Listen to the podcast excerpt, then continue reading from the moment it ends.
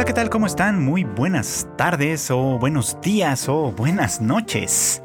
Sean ustedes siempre bienvenidos a una emisión más de Anime al Diván, este podcast de Tadaima en el que su servidor Freud Chicken platica con ustedes lo que está pasando en la temporada actual de anime, la temporada de invierno de 2024, la primera del año, que como ya decía yo hace una, una o dos semanas, este, primero subestimé pensando que no iba a haber tantas cosas interesantes de las que hablar y estoy tragándome mis palabras ahora porque la verdad es que estamos viendo cosas muy interesantes, muy lindas algunas, que por supuesto pues van a dar y van dando ya de qué hablar en todo caso, ¿no? Y fíjese que entre, entre estas, eh, pues digamos como eh, series que han ido saliendo y que a lo mejor de entrada no llamaban tanto, pero que poco a poco han ido, pues sí, atrayendo la atención del público. Estos días me di la oportunidad de ver una, eh, pues sí, una serie que se llama Seventh Time Loop. Tiene un nombre mucho más largo en realidad, ¿no? Pero vamos a dejarlo así, ¿no? En Seventh Time Loop. Que eh, que pues insisto, no, no se veía para nada interesante ni atractiva, pero me llamó la atención que eh, pues en, ahora sí que en todos los rankings de popularidad de la temporada de alguna manera se había logrado colar, que había pues sí comenzado a llamar la atención y que incluso por ahí vi que la semana pasada su eh, autor o autora, creo que es, creo que es autora, no estoy muy seguro, pero ya, ya lo averiguaremos más adelante, eh, pues está feliz, ¿no? De que, de que está teniendo buena recepción e incluso se aventó un tweet en español para agradecer, pues ahora sí que todos los buenos comentarios que ha recibido desde este lado del mundo en torno a, pues a la serie, ¿no? Que, que, que pues básicamente lanzó y que ahora tenemos acceso a ella, pues en, en nuestra, en esta adaptación animada, ¿no? Si ustedes no la están viendo, les voy a contar rápido de qué se trata en esencia y luego pues ya vamos a ver algunos de los puntos que me parecen destacables de esta, de esta historia. Pues miren, esta, así como su nombre lo indica, Seventh Time Loop, pues es la historia de una chica, se llama Riche, quien eh, pues básicamente va a iniciar la serie eh, en su séptima vuelta, digamos, de una misma reencarnación, vamos, ¿no? Eh, de, hecho, pues esta, esta sola idea pues ya nos es bastante familiar, dado que existen un montón de series de este tipo y se cae o, literalmente de reencarnación, no necesariamente que impliquen traslado a otro mundo, en fin, esta clase de cosas se han vuelto pues bastante, bastante recurrentes y por lo tanto eh, de pronto el, género se vuelve un tanto cansino. Pero eh, esta, pues creo que me parece que tiene un juego muy interesante de entrada y, aunque es relativamente sencillo, puede dar lugar a algunos, algunos puntos llamativos. Pero les decía, esta chica, eh, va a estar en su, en su séptima vuelta eh, reencarnando en, este, en, este, en esta misma persona, vamos, reencarna ella en sí misma constantemente, como si cada vez que muriese volviera al pasado. Pero vuelve a un pasado muy específico, a este momento en el que en una fiesta, en una, en unas, sí, en una fiesta de, la nobleza, su prometido, el príncipe, eh, cancela públicamente el compromiso matrimonial que tiene con ella, ¿no? Y bueno, pues a partir de ahí se desencadenan obviamente un montón de circunstancias diferentes que culminan siempre con que cinco años después de este rompimiento, digamos, ella de alguna manera muere.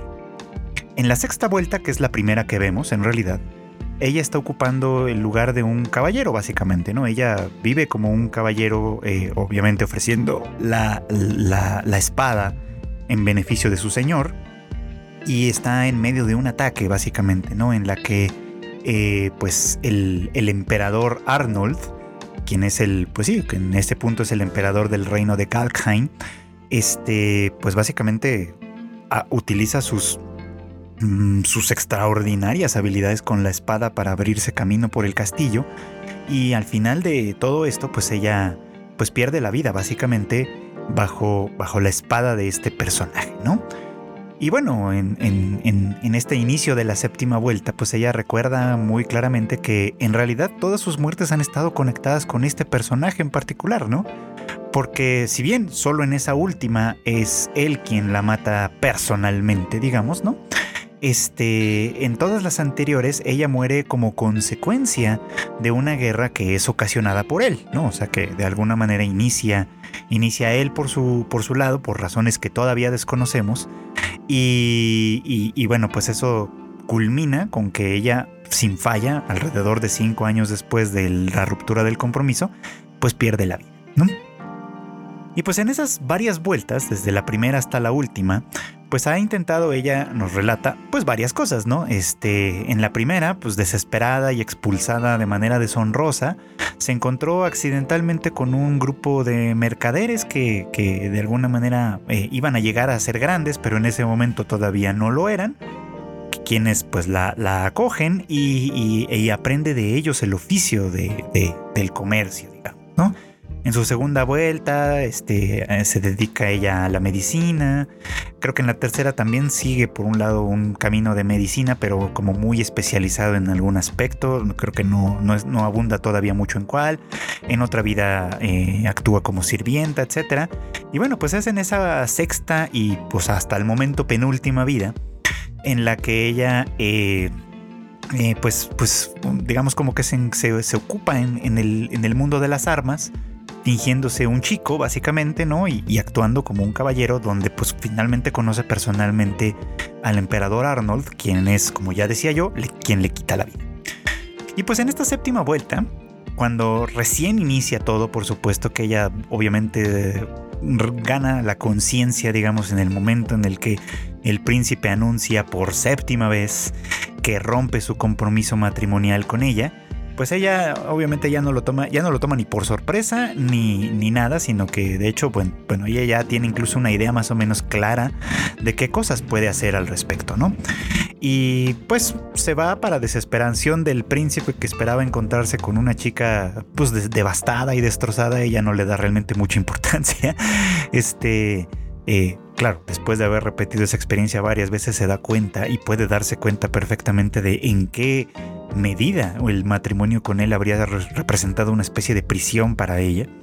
Este, así que pues en cierto modo podríamos decir que tiene mucho que agradecerle por esa decisión. El caso es que ella tomó una decisión en particular, dice, todas las otras seis veces salí del palacio pues por la puerta principal, ¿no? Esta vez como mínimo hay que salir por otro lado, ¿no? Y eso ocasiona un, encuentro singular, ¿no? Ocasiona en ese primer episodio que ella se, se tope de frente literalmente con Arnold Hein, quien en este momento no es el emperador todavía del reino de Galkheim, sino que es pues el, príncipe heredero todavía, ¿no? Eh, pues un poco sorprendida obviamente y, y, con el trauma muy reciente para ella, por supuesto, ¿no? De haber muerto pues en sus manos, básicamente. Eh, ella pues trata de componerse a sí misma, de no ocasionar un conflicto mayor con él después de haber chocado accidentalmente y después pues básicamente continúa su travesía fuera del palacio, ¿no? Buscando pues un nuevo futuro, un nuevo destino, ¿no? La cosa es que para su sorpresa, ¿no?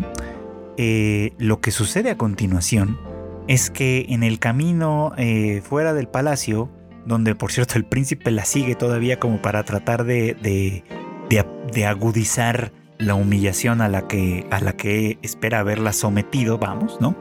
Este, ella eh, vuelve a encontrarse de nueva cuenta con el, con el príncipe heredero Arnold Hein, quien en esta ocasión, este, pues previo intercambio prácticamente con la espada, o sea, él la ataca como, como a manera de, pues a manera de prueba, ¿no? Y se da cuenta que ella reacciona casi instintivamente como si tuviera entrenamiento de guerrero, cosa que pues él desconoce que ella sí tiene claramente.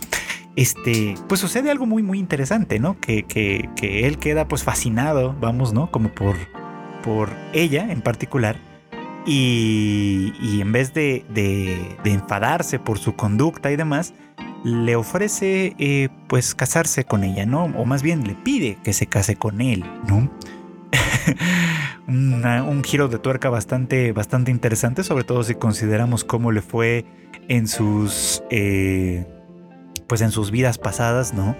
Y ella, pues obviamente temerosa del tipo de persona que es él, ¿no? eh, o que ella supone que es él, porque en este punto en realidad todavía no lo conoce como tal, eh, pues primero se niega. Pero es el rey, el rey de su propia nación, el padre del príncipe, quien, pues por un lado, este, obviamente eh, no está satisfecho, no está contento con la decisión de su hijo de haber roto con este compromiso. Este, y por el otro lado le pide a ella que acepte ¿no? el, el matrimonio pues en beneficio del reino, ¿no? Del reino al que pertenece, porque pues obviamente se sabe, ¿no? Que este tipo de compromisos matrimoniales en este tipo de sistemas político-económicos, pues no necesariamente eran por amor, este, sino que más bien usualmente representan alguna suerte de alianza eh, política como tal, ¿no? Total que bueno, pues este, ella eh, a final de cuentas decide aceptar, ¿no? imponiéndole a él algunas condiciones. Una de ellas muy interesante es que él no la puede tocar, básicamente, ¿no? Este, pero además pues le pide, vamos, distintas condiciones en las cuales ella básicamente lo que está buscando en esta, en esta séptima vida es poder vivir tranquila, ¿no? O sea, es decir, vivir con, con riquezas, con comodidad y sin necesariamente tener que enfrentar un destino funesto que, que, que puede ser ocasionado por él mismo, vamos, ¿no? Porque hay que recordar un poco como que ella tiene una experiencia, en realidad seis experiencias previas, en las cuales su vida se pierde eh, por consecuencia de las acciones de él en primera instancia, ¿no? Entonces, bueno, pues sí, ella tiene todas las razones para pensar mal de él, aunque para nosotros como espectadores creo que es muy evidente que él no está todavía en el momento en el que se convierte en este tirano que podría hacer que se lance a la, a la guerra contra el resto del mundo, ¿no? No sabemos si esa guerra podría estar en cierto modo justificada o no, no sabemos cuáles son las razones de aquel conflicto, solo sabemos que sucede y que ella de alguna manera asume que eh, pues él en esencia pues es una, es una mala persona o una persona por lo menos que debe ser temible, ¿no? Porque precisamente no se convierte en emperador tras, tras matar a su propio padre, digamos, ¿no? y luego se lanza a la, guerra contra el resto del mundo, ¿no? Ocasionando infinidad de, pues de muertes, ¿no? básicamente, ¿no? Eh, con esta premisa, pues es con la que inicia esta, esta historia, que repito, ¿no? O sea, creo que me parece que es muy, muy interesante el acercamiento que tiene con el hecho de que Riche, por un lado, conserva los recuerdos y los conocimientos de todas sus vidas pasadas, por el otro lado, pues también conserva obviamente pues el, prejuicio, vamos a ponerlo en esos términos, de que el emperador, el todavía no emperador Arnold Hein es un tipo temible que en algún momento va a ocasionar una, una cruenta guerra que va a costar miles, miles de vidas, incluida la propia en, sus otras iteraciones. Y que bueno, pues este, eh, ella tal vez al estar cerca de él en estas circunstancias, pues puede mm, eh, por un lado, proteger su vida mejor, pero también por el otro, quizá llegar a entender y evitar incluso, que ese es como el plan general, que se desate esa, esa cruel guerra que en otras ocasiones le ha costado la vida. Así que, eh, así que pues así inicia la historia de este par. Que bueno, hemos hablado poco del emperador, pero lo que hemos visto hasta ahora, en los cuatro episodios que ya lleva esta serie, es que se trata de una persona eh, seria, sí, parece un poquito como frío incluso, es, de un carácter muy, muy frío, pero que eh, de entrada no parece que sea realmente un mal tipo, ¿no? Yo creo que cuando él le dice que se ha enamorado de ella y que por eso es que le pidió que fuera eh, su esposa, mm, lo dice de alguna manera genuinamente, ¿no? Y, creo que pues en buena medida tiene que ver, estoy aquí especulando por supuesto, ¿no? A partir de lo que hemos visto. Pero creo que tiene que ver en buena medida con el lugar del que viene, ¿no? Y que básicamente eh, parece que es un tema, pues un, subtexto que se encuentra dentro de este sistema, dentro, de este, dentro del esquema de las cosas de esta historia, básicamente, ¿no? Y por este subtexto me refiero un poquito como a la prisión que representa formar parte en este caso de, pues de, la, de las familias reales, de la, de la nobleza y demás, ¿no? que pues es un tema que conocemos bien, que es bastante recurrente, digamos, ¿no? Como en, en, este tipo de historias, ¿no? Que a veces puede leerse un poquito como en el claro, los ricos también lloran, ¿no? Y, pues sí, o sea, no es que no, es que no sea cierto, ¿no? Claro que, en, todos los estratos sociales y en todas las, eh, responsabilidades públicas y privadas que pueden existir, pues sí, cada, cada nivel tiene sus propias cosas, ¿no? Quizás la nobleza no se tiene que preocupar necesariamente de su, de su manutención o de su o de tener un techo sobre sus cabezas o de muchas de esas otras cosas, pero ciertamente tiene sus responsabilidades, o al menos en, esta, en estas historias fantásticas las suele tener, sus responsabilidades, sus obligaciones, sus preocupaciones y pues incluso sus propios anhelos, ¿no? Y es aquí donde vamos a ver de qué se trata esto. En los siguientes episodios, los siguientes básicamente tres episodios, creo que de alguna manera se nos va planteando un poquito como la situación general, este, de en, qué circunstancias, digamos, vamos a ver pues todo lo que va a restar de la serie y el drama como tal o el drama central me parece que se va a ir desarrollando apenas hacia la siguiente etapa, digamos, hasta el segundo tercio, digamos, de la serie. Porque en este, en este primer punto, lo que estamos viendo simplemente es cómo eh, se va pues estableciendo, digamos, como en sus nuevas circunstancias, ¿no? Eh, incluso es interesante que ella eh, pues no escatima, digamos, como en mostrar su conocimiento y su talento de una manera desprendida, ¿no? O sea, primero, por ejemplo, atendiendo las heridas de, de los caballeros de Arnold, ¿no? Cuando son atacados en el camino. Después, eh, pues, infiltrándose, digamos, ¿no? Entre las, entre las sirvientas para ver cómo es de alguna manera la dinámica de lo que está sucediendo al interior del palacio.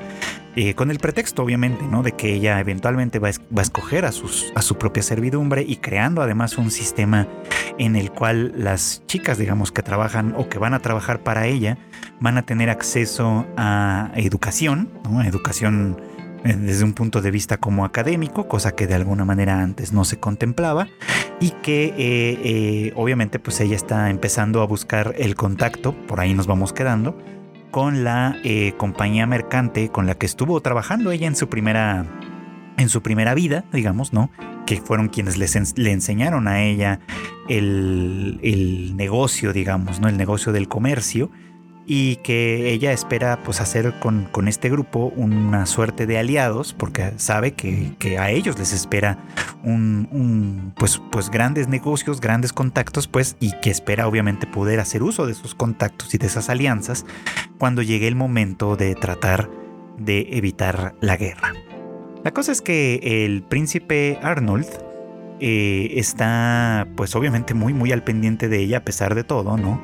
La visita constantemente, eh, tal cual se lo prometió, no se inmiscuye, digamos, en, en la manera en la que ella hace las cosas, le permite básicamente hacer lo que ella quiera con su respectiva vigilancia, claramente, ¿no? Porque tiene a sus guardias que están detrás de ella todo el tiempo cuidando que ella no se ponga en riesgo, por supuesto, y seguramente sirviendo un poquito como de informantes, ¿no? De cualquier cosa peculiar o extraña. No porque Arnold, que eso es una cosa interesante aquí, desconfíe realmente de ella, ¿no?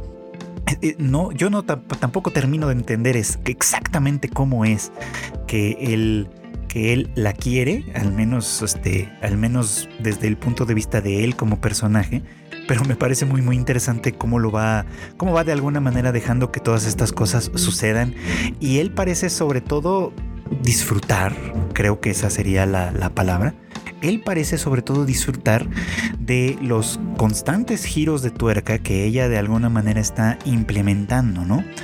Eh, él no lo dice así en primera instancia, ¿no? Quien lo dice es, su asistente, eh, que, de alguna manera está como sorprendido, ¿no? Por, los cambios que, que, ella está generando con sus decisiones, con su manera de actuar, con su forma de, de, conectarse y de vincularse con los demás, y que pues él cree que puede ser una, una influencia importante en la cultura misma del reino, ¿no? Arnold no, no, lo piensa así en primera instancia, es como, bueno, o sea, no la traje por eso, básicamente, ¿no? Sino que, que la traje aquí conmigo, pues simple y llanamente porque, porque me enamora, ¿no? Porque, y porque claramente no es una chica exactamente igual que todas las demás. Y a eso iba yo un poquito como con el tema de la prisión, ¿no? Porque creo que en este tipo de historias en las que se toca el tema de la realeza y demás, este, muy a menudo la realeza está enfocada en términos de sus responsabilidades, insisto, ¿no? Esto lo mencionaba hace unos minutos y quiero abundar un poco como en ello, ¿no?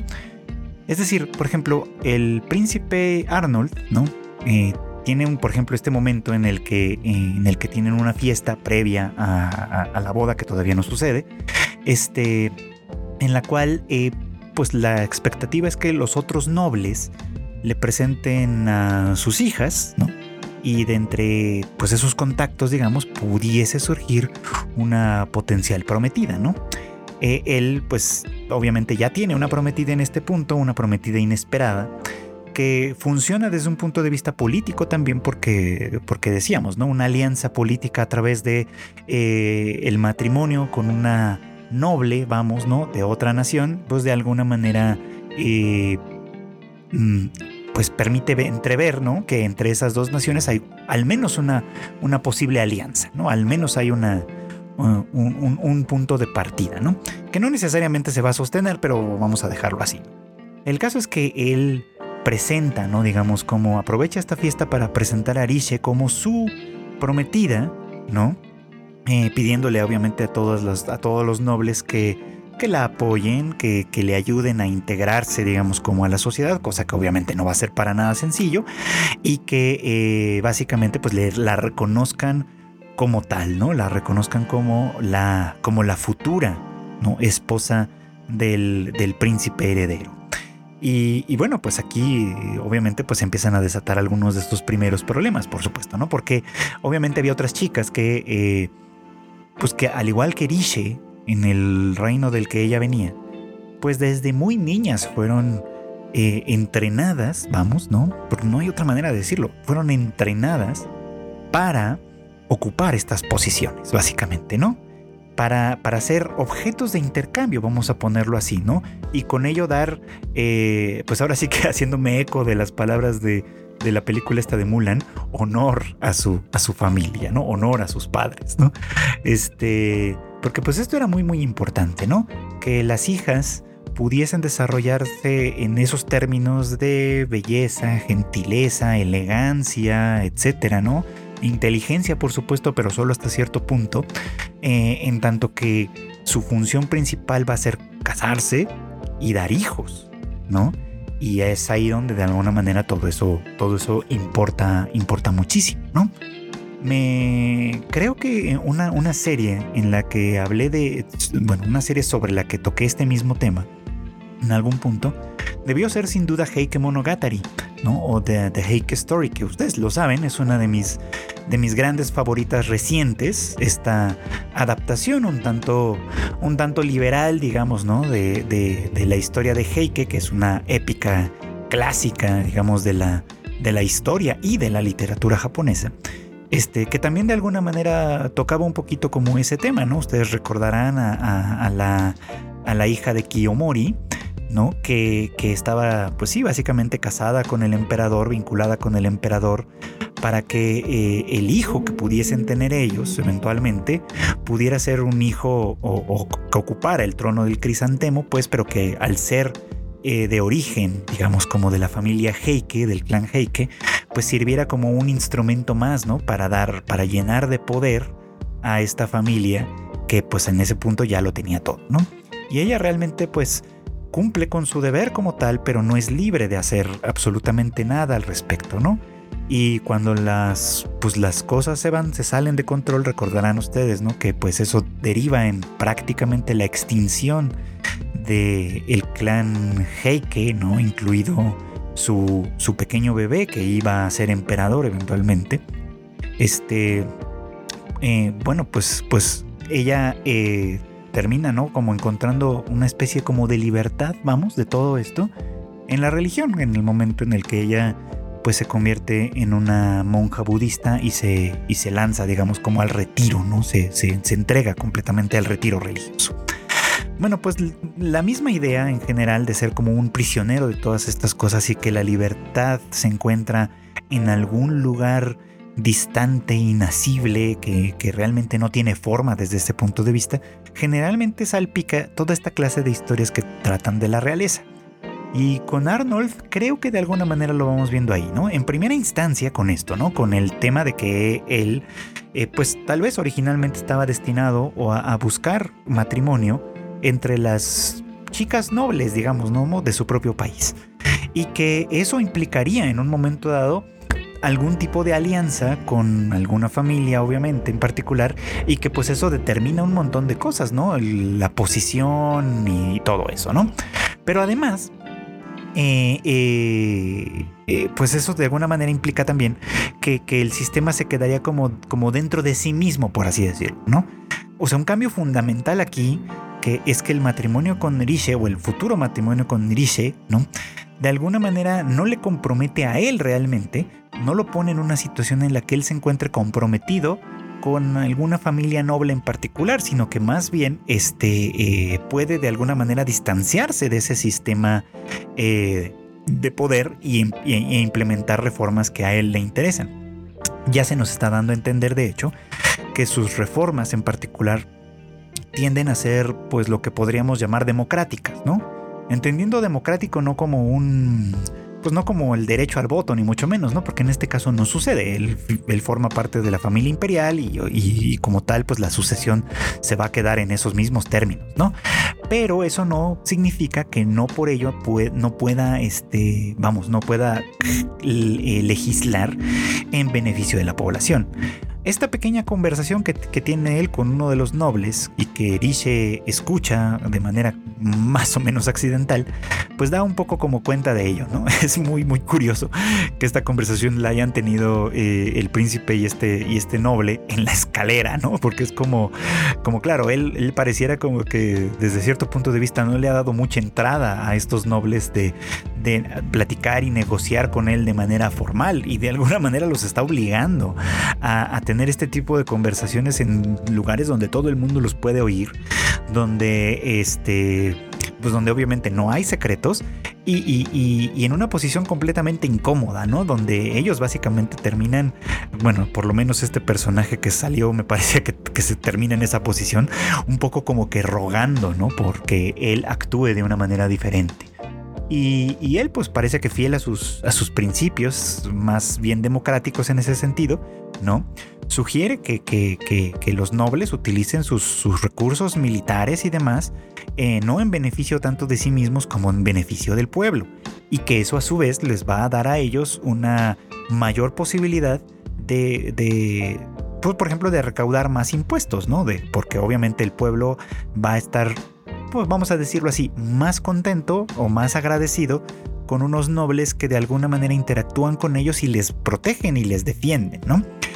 No se explica a fondo, pero la manera en la que, en la que se da esa conversación a mí me da a entender que el reino, eh, este reino en particular, pues está eh, eh, muy, muy dividido, como suele suceder, ¿no? Entre la nobleza y el pueblo como tal, ¿no? Y la nobleza, partiendo un poquito como de esta noción de privilegio que, que, que, pareciera como que tiene que ser, tiene que ser respetado a en, todos los sentidos, vamos, ¿no? Eh, no puede renunciar a él de ninguna manera, ¿no? Y considerarían incluso indigno, ¿no? De ellos mismos eh, en mezclarse un poquito como con el pueblo, que el pueblo está ahí para ser explotado, vamos, desde esa lógica es lo que de alguna manera se intuye que está sucediendo y que por lo tanto, o sea, no podemos malgastar nuestros recursos en ellos, ¿no? O sea, ellos a final de cuentas tienen obligaciones y nosotros tenemos derechos, que es como una de estas divisiones importantes, ¿no? Y pareciera que Arnold quiere cambiar eso. Obviamente no lo puede hacer de una manera tan tajante porque por mucha autoridad imperial que pudiese llegar a tener, en realidad pues el problema, el dilema del gobierno es mantener un poquito como el equilibrio entre todas las fuerzas para poder lograr los cambios y las modificaciones necesarias para que el, Estado mismo perdure en estos casos, ¿no? Por eso gobernar es tan complicado. Pero me da la impresión de que va un poquito como por ahí y que, eh, y, que la influencia de Riche, ¿no? que ya se empieza a dejar sentir al interior del palacio, puede ser efectivamente lo que, lo que propicie que, el, que, que, Arnold deje el, el el ímpetu bélico, digamos, que en algún momento de su vida le podría llegar a caracterizar, o tal vez no. Eso es lo que de alguna manera da curiosidad aquí, ¿no? ¿Qué es lo que va a pasar? ¿Cómo se va a ir desarrollando el entorno eh, a partir de la relación de estos dos que nos permite entrever, por un lado, por qué Arnold se lanzó hacia la guerra en las otras vidas de Riche y por qué esta vez puede ser que evite ese destino. Entonces ese planteamiento me parece interesante. No tengo expectativas de que la serie profundice demasiado en ello, porque creo que a final de cuentas su foco va a ser un poquito más en el tema romántico, pero ciertamente espero, eso sí, que, que, el tema no se quede del todo de lado, porque es lo que me parece más interesante y sigue abonando a una idea que en este podcast he repetido muchas veces. Eh, por lo menos, y es una idea que a mí me gusta mucho destacar de este tipo de historias, ¿no? Que el amor puede ser revolucionario, que el amor efectivamente puede cambiar cosas, puede eh, eh, influir en la, en, en, en, la cultura, en los sistemas sociales, puede cambiar un montón de cosas, ¿no? Pero pues esto tiene que ser más allá de la pose y irse por supuesto a un terreno muy real, muy práctico, muy concreto. Y hablando de cambiar el entorno y de intervenir o influir de alguna manera en un sistema político o social, creo que ese dilema ¿no? también ha estado presente en lo que llevamos ya de la segunda temporada de Bottom Tier Character Tomozaki-kun. Esta serie de la que ya tuve oportunidad de hablar hace, hace unas semanas, por supuesto, y que pues continúa siendo interesante en la medida en la que puede serlo, ¿no? y es que, digo, para sacarme un poquito como ese comentario de, de, la garganta, que lo tengo ahí atorado desde hace, desde hace tiempo, este, siento que esta serie lo que, lo que adolece un poco, lo que le adolece un poco a esta, esta historia, es de esto de no mostrarlo, sino más bien como decirlo, como que todo está, o casi todo está de pronto muy platicado, muy, muy digerido, vamos, ¿no?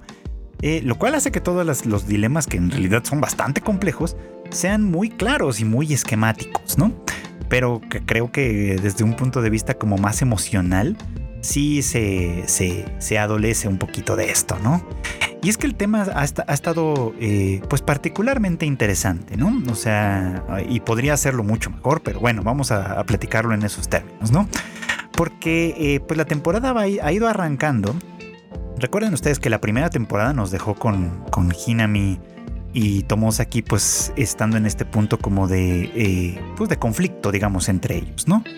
en la cual, en, el cual pues ella eh, percibe el éxito en la vida como una cosa, pues literalmente de cumplir objetivos, un tanto, un tanto como, como, como, como sí, de ir pasando etapas muy al, al, estilo de los videojuegos, tal cual, o sea, ella en ese sentido sí parece mantenerse un poco como a toda prueba en su misma lógica eh, mental y narrativa.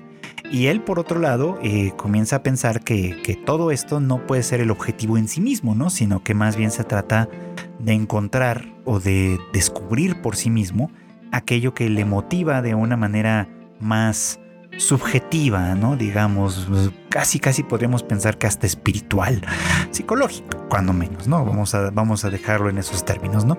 Cosa que ella piensa que no es, eh, pues no es el verdadero foco de, las cosas al cual debe en rendirse uno, ¿no? Sino que simplemente se trata de entender la mecánica eh, operativa, digamos, como de la vida, seguir los pasos correctamente y llegar al, al, éxito, ¿no? En este sentido eh, prácticamente meritocrático, echaleganista, ¿no? Que de alguna manera me parece que es la perspectiva de, de Hinami en este punto, ¿no?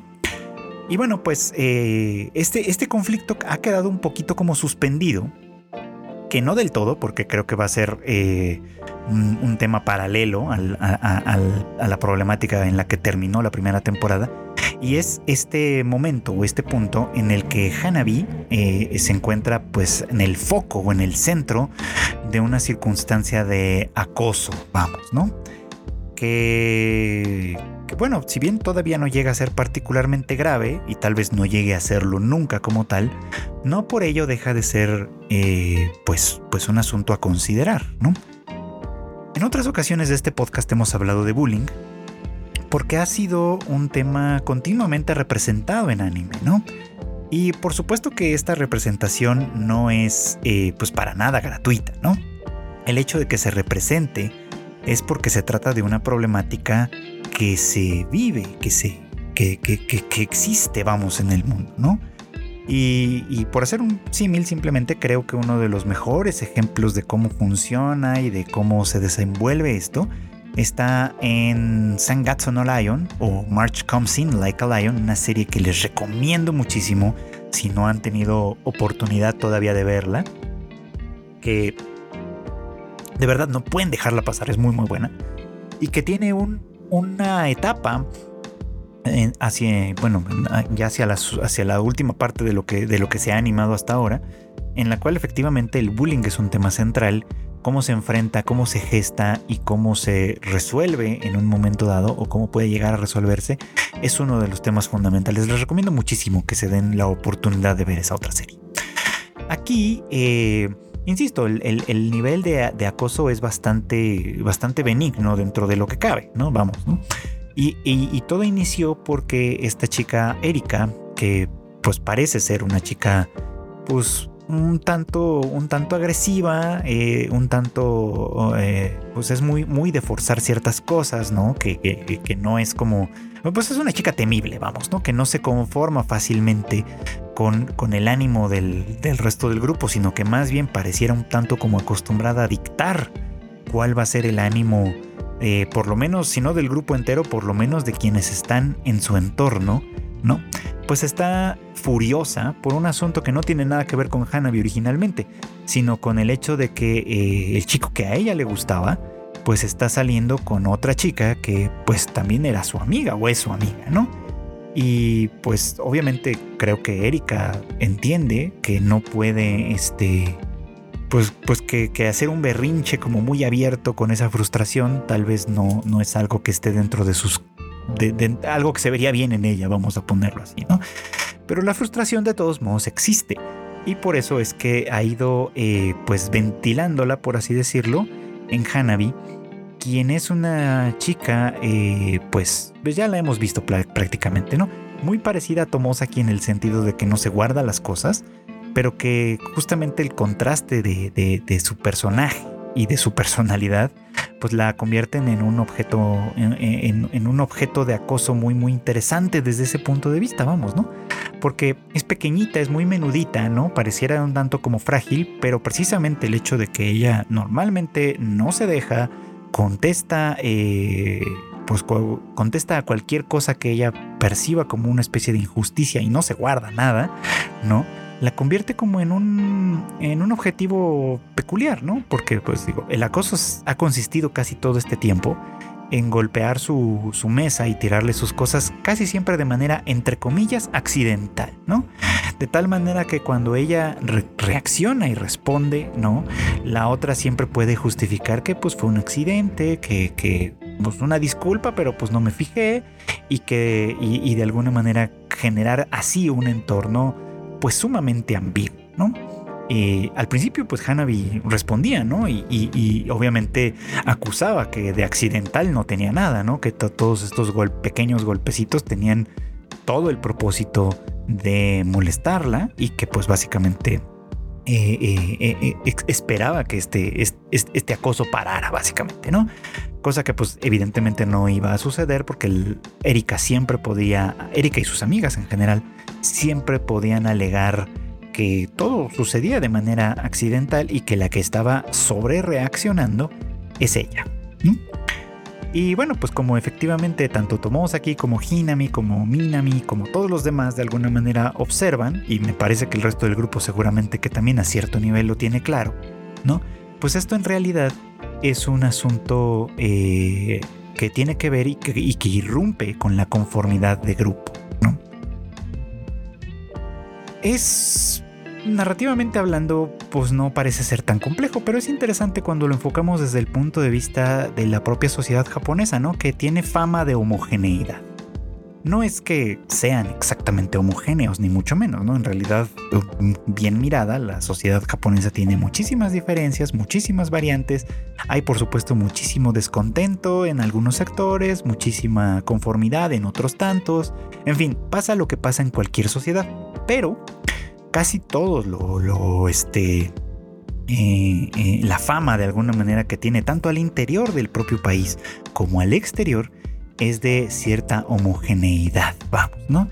Y eso quiere decir muchas cosas, ¿no? Este, pero una de ellas es que básicamente de todos comparten esta es una idea, eh, insisto, ¿no? Que, que, cunde por ahí, pero que no necesariamente corresponde con la realidad. Pero bueno, la idea esta de la homogeneidad es que todos o la gran mayoría de ellos comparten más o menos los mismos valores, los mismas, eh, eh, la misma forma de ver la vida, las mismas conductas, las mismas aspiraciones y que por lo tanto eso genera una sociedad lo bastante pacífica. El lado oscuro de esta idea, obviamente, es que aquellos que sobresalen de una manera u otra, generalmente se encuentran con dificultades, ¿no? Sobresalir positivamente como ser famoso, exitoso, etc., generalmente viene después de un de, de, periodos o de circunstancias sumamente difíciles en las que hay que enfrentar un montón de resistencia, ¿no? Porque una sociedad que tiende o que busca o que idealiza la homogeneidad, pues obviamente tiende a querer también apagar a aquellos que buscan destacar por lo positivo.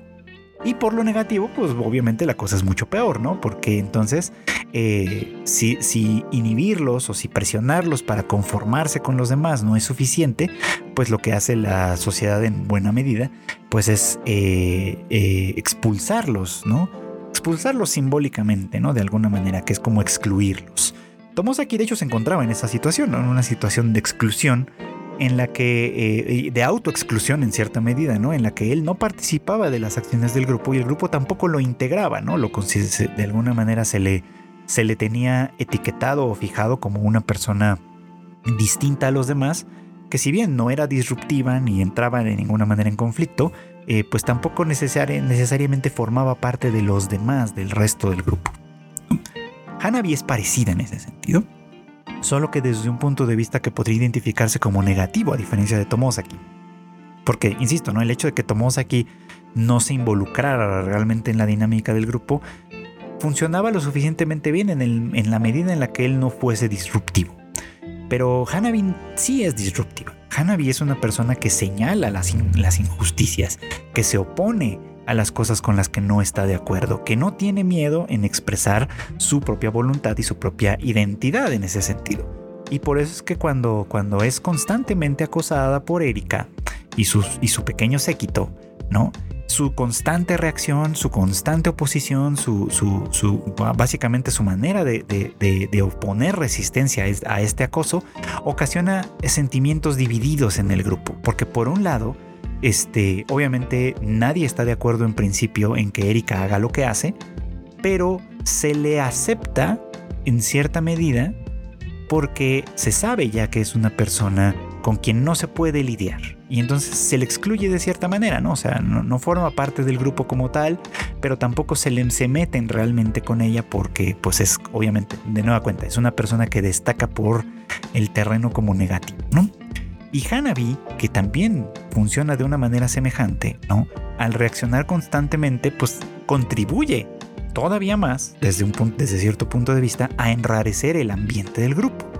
Es por eso que para muchos de ellos el, sentimiento es como contradictorio. No es que estén de acuerdo con la manera en la que Erika acosa a Hanabi, pero tampoco están de acuerdo con que ella constantemente le conteste, ¿no? Al contrario, piensan que su, su muchos de ellos piensan que su, su obligación es entender un poco como, como, como la dinámica del grupo dejar, dejarlo pasar, no darle demasiada importancia, porque a final de cuentas, desde ese punto de vista no es nada importante, este, y ya, ¿no? Mm, dejar que las cosas simplemente fluyan por sí solos.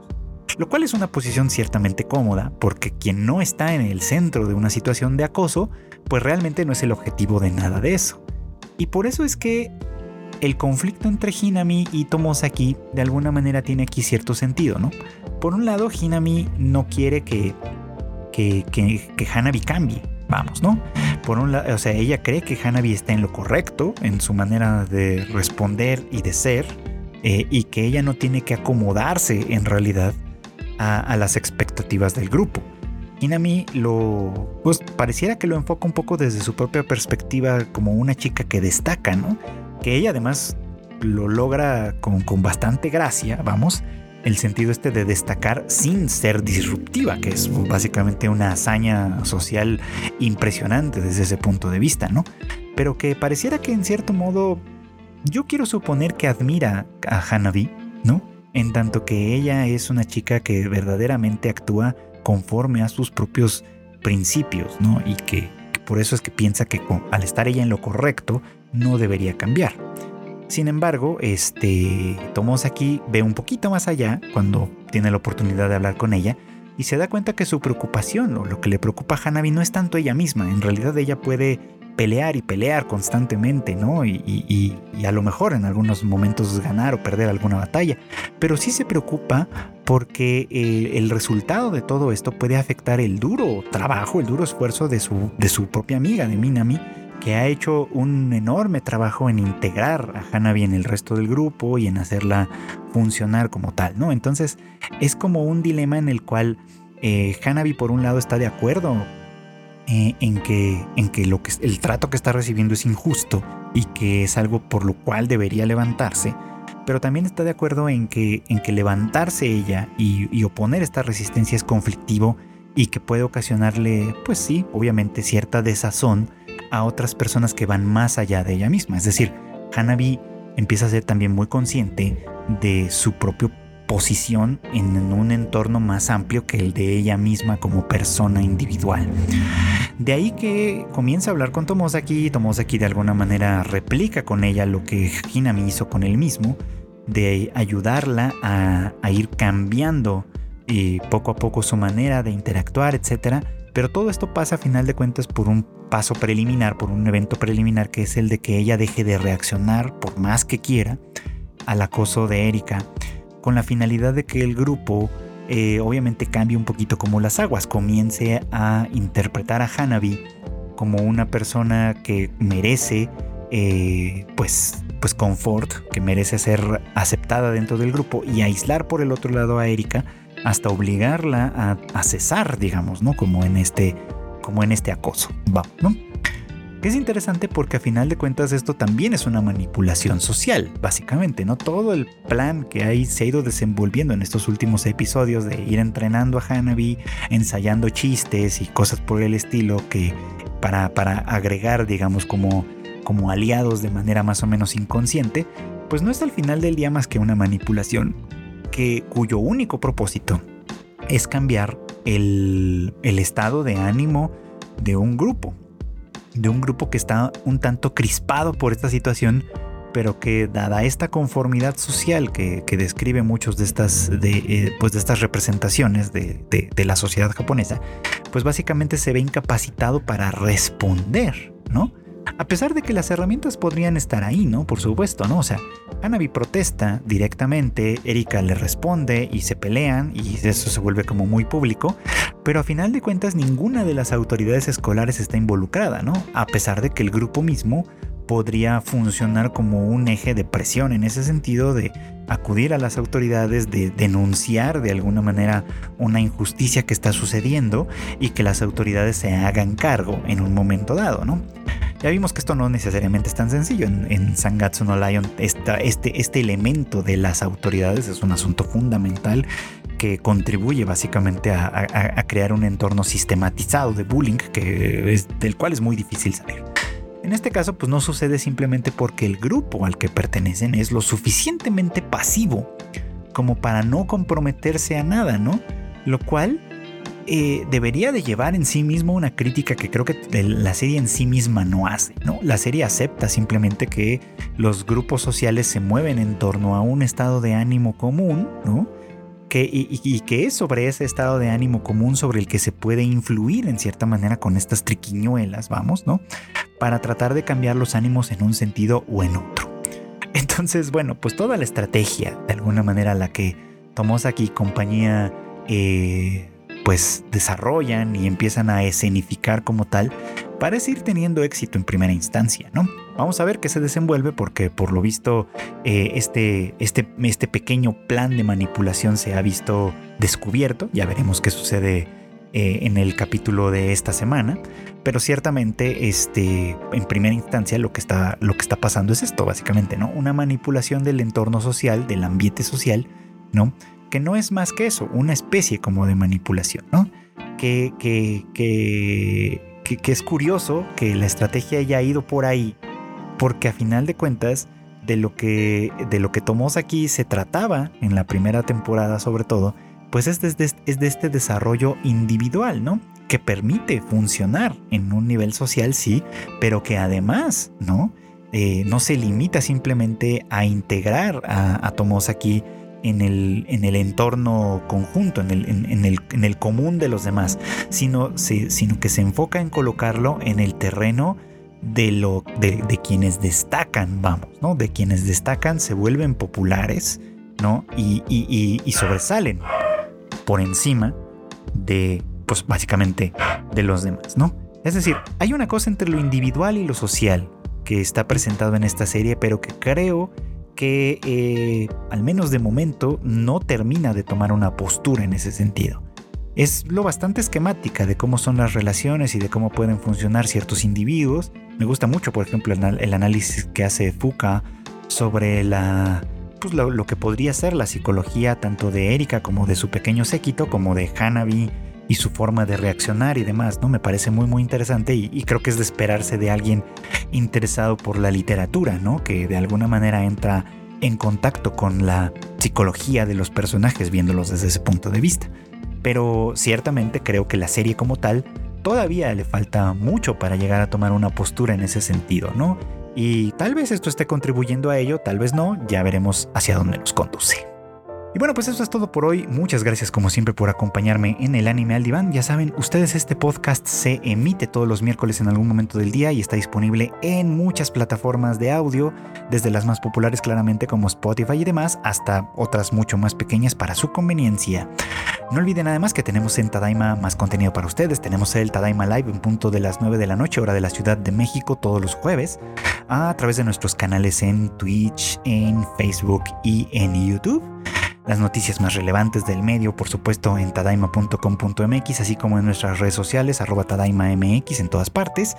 Y desde luego, a mí personalmente me pueden seguir en arroba eh, Freud Chicken, así tal cual, este, con seca el chicken para que no vayan a dar quién sabe a dónde, donde por supuesto pueden interactuar conmigo, platicarme si están de acuerdo, si no están de acuerdo, si creen que valga la pena hablar de alguna serie en particular, que, integremos, digamos, como al, al calendario de series de este podcast, en fin, cualquier cosa que quieran decirme, ahí estaremos atentos en las redes sociales. Eh, por mi parte, pues no queda más que agradecerles de nueva cuenta su preferencia, su participación y todo, sus comentarios, sus calificaciones, sus retweets, todo lo que hagan ustedes también para eh, en favor de que este podcast llegue a más personas. Y pues me despido deseándoles que pasen como siempre buenas tardes, buenos días o buenas noches.